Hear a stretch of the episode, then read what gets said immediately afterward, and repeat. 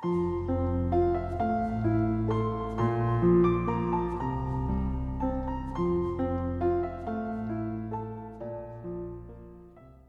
位听友，大家好，我是明哲。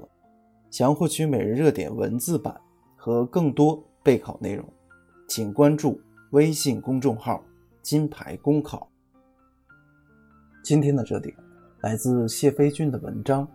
零零后打赏主播六十五万元，责任在谁？一位零零后女孩在加拿大留学期间迷上映客直播，三个月内。打赏男主播六十五万多元，其母起诉映客直播的经营企业，要求退钱，但一审败诉。法院认为，虽然母亲称映客号是女儿偷偷以其名义开设，并通过其名下的微信、支付宝私自消费，但证据不足，法院不予支持。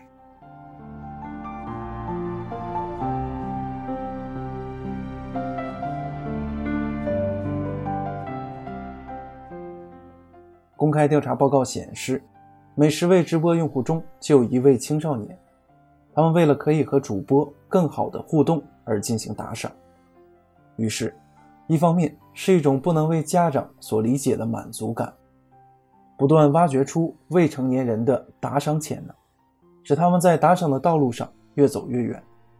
另一方面是知道真相后的父母对孩子的这种行为百思不解，捶胸顿足。却又面临追责难，父母和孩子间交流缺失，造成认知割裂，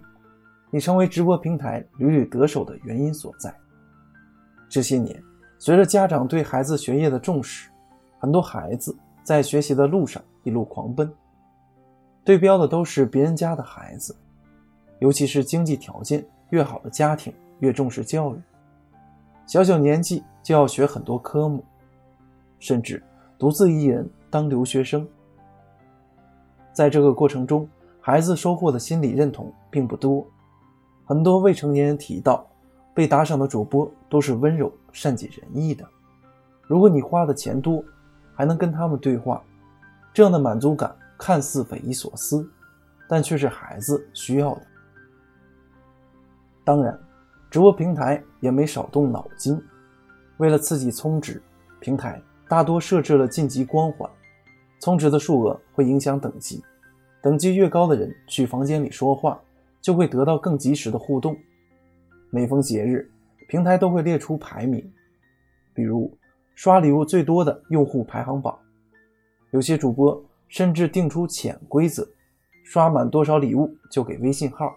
刷满一定数额礼物就给手机号。不难看出，年轻人打赏的背后。是希望引起关注，所以当直播平台猛打心理牌的时候，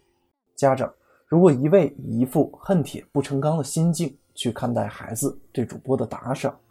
只能让彼此之间的隔阂拉大；而静下心去听他们的诉求，认识到孩子的需求，才有可能把他们从打赏之路上拉回来。尤其是身在海外的留学生，很容易有孤寂感。在父母远在他乡，屏幕里的主播却无时无刻给予陪伴安慰的情况下，缺乏理智的一掷千金，就更容易成为必然。所以，与其说孩子不懂事打赏网络主播，不如说他们是在用自己的方式刷存在感，获得情感满足。屡屡被点名的直播平台确实亟待规范，但要避免这样的个案频发。家长还应该重新认识，并担负起作为监护人的职责。